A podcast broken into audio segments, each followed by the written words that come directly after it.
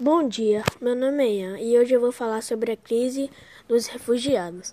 Para compreender a crise dos refugiados é necessário entender que são os refugiados.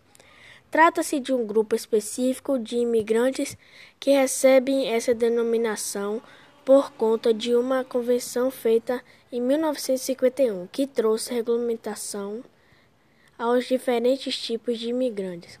Refugiado é uma pessoa que sai de seu próprio país por conta de fundados temores de perseguição por motivos de raça, religião, nacionalidade, grupo social ou opiniões políticas, em situações nas quais não possa ou não queira regressar.